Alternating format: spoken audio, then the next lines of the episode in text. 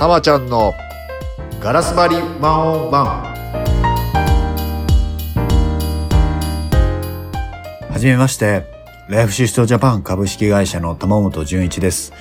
現在、人間関係、リーダーシップ、そしてご自身の目標実現にお悩みのビジネスマン、経営者に、日々最高の感情状態でそれぞれの成果目標達成をご支援するエグゼクティブコーチとして、コーチ、コンサルティングをしております。企業や組織にもエンゲージメントをテーマにセミナー、研修講師をしております。また、最近、まあ忙しくなったんですけれども、長らく西ヨーロッパで仕事をした経験を活かして、海外赴任者へリモートでビジネスコーチングも行っております。第1回目なので、少し略歴をお伝えしますと、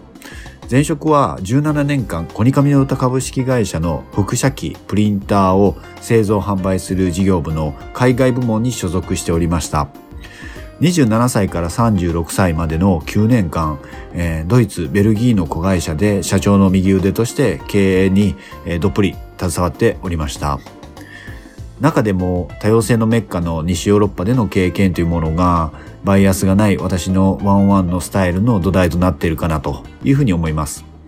また、この海外赴任の機会に西ヨーロッパの人々の人生を楽しむことを最優先する価値観に触れたことっていうのが、まあ今思うと大きかったです。特にバリバリの体育会系でだったこともあってですね、えー苦しいことに耐え切った先に成功があるというふうにひたすら思って、えーそんな価値観をですね、えーバキバキに壊してもらったように思います。私の一生のテーマになってるんですけれども、まあ、勤勉で一生懸命働く日本人の幸せ感が低いことを海外で悔しくもあり憂えてました。なんでこんなに仕事をしないドイツ人、えー西ヨーロッパの人たちが、なんでこんなに人間的で豊かな生活をしているのかなと。ランチがこう終われば同僚とウォーキング、えー廊下をすれ違いざまに笑顔で挨拶、えー5時には全員完全帰宅、えーまあ金曜日ですね。もう3時にはもうオフィスに誰もいないっていう状態になります。で、日曜日はお店が開いてないんで、ファミリーパーティーもたくさんしています。で、夏休みはですね、2週間以上。で、長い人はですね、びっくりしますが、そう4週間休むような人もいました。えーまあそんなドイツ人の一人当たりの GDP がですね、驚きながら日本よりも上なんですね。えー先ほど日本人がっていうふうに言ったんですけれども、結局自分自身が身を粉にして犠牲を伴いながら仕事をしたんで、悔しかったっていう、そういう思いですね。ここで、えー成果目標達成にこだわる日本人のメンタリティと、人生を楽しむ価値観の両方を持ち合わせた、日々幸せな感情で目標達成することを、こう、コーチ、コンサルとしてご支援しながら、まあ、その考え方を広く日本に発信していこうというふうに思っています。これが前職から独立した背景になります。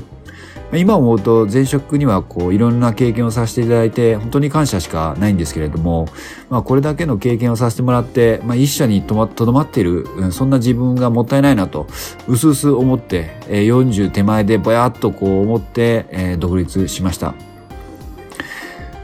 えーさてですね、この度、えー番組タイトル、たまちゃんのガラス張りワンオンワンを解説する、することになりました。この番組では、普段私がクライアントとワンオンワンセッションをお話ししているような内容を解説したり、えー公開していきたいなというふうに思っています。なんでワンオンワンセッションをガラス張りにするのかっていうことですね。まあ、この番組を解説する理由は、まあ単純なんですけれども、ワンオンワンセッションの会話を直接聞いてもらって、えーその中でのお話を題材に考えてみることで、えー同じ悩みをお持ちの方々が、ご自身の人生に少しでもヒントにしてもらえるのかなっていう思いから公開することに踏み切りました。そして、なぜワンワンを公開する形でそれをやるのかっていうことなんですけれども、うん私の考えですけれども、ワンワンって、こう、相手に自分の時間を使う、うんつまりは自分の命を使うっていうことなんですよね。まあそういう意味で、ワンオンワンって本来、こう、かなり尊いコミュニケーションなんですよね。そして、ワンワンはいつもどんな世界になろうとも、まあ価値を埋めるコミュニケーションだというふうに思っています。まあ、お一人お一人個別のお話をするので価値を生みやすいということですね。話す相手の共感や理解が深ければ深いほど、まあ、底なしに深く深く入れます。以前から、まあ、たまちゃんは話しやすいとか、まあ、安心感抜群ですよね、っていうようなことを、こう、ありがたいんですけれども、言ってもらえるんです。で、その理由は私もまあ、明確には分かっていませんけれども、私もこう、ワンワンで相手の深い話を聞いて、それに対して深くお返しするっていう、それの方が楽なんですね。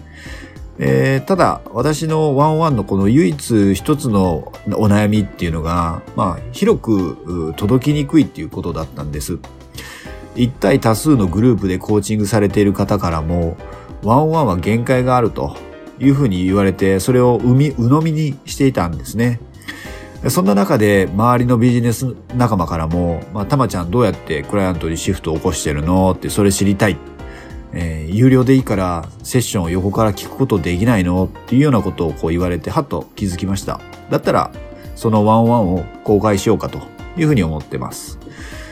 加えて、えーまあ、ちょうど私もちょっとしたフラストレーションを抱えてました。何かというと、コーチと名乗ると、なかなかですね、昔の野球のコーチのように、こう、上から指導する人を思い浮かべる方がいたりとか、あとはコーチはまあ相手の答えをこう引き出す人ですよねっていう、そのいわゆるストレオタイプのコーチと、あの、同類にこう、まあ、まとめられてしまうっていうことでした。私も相手にとってこう大事だと思うことは、まあ自分が感じたままお伝えしますし、特に海外不妊者のコーチもそうなんですけれども、まあかなり多くがですね、こう答えを求められます。で、私ちょっと独特な理屈ですとか、まあ、あの、伝え方で説明したりとかっていうのをします。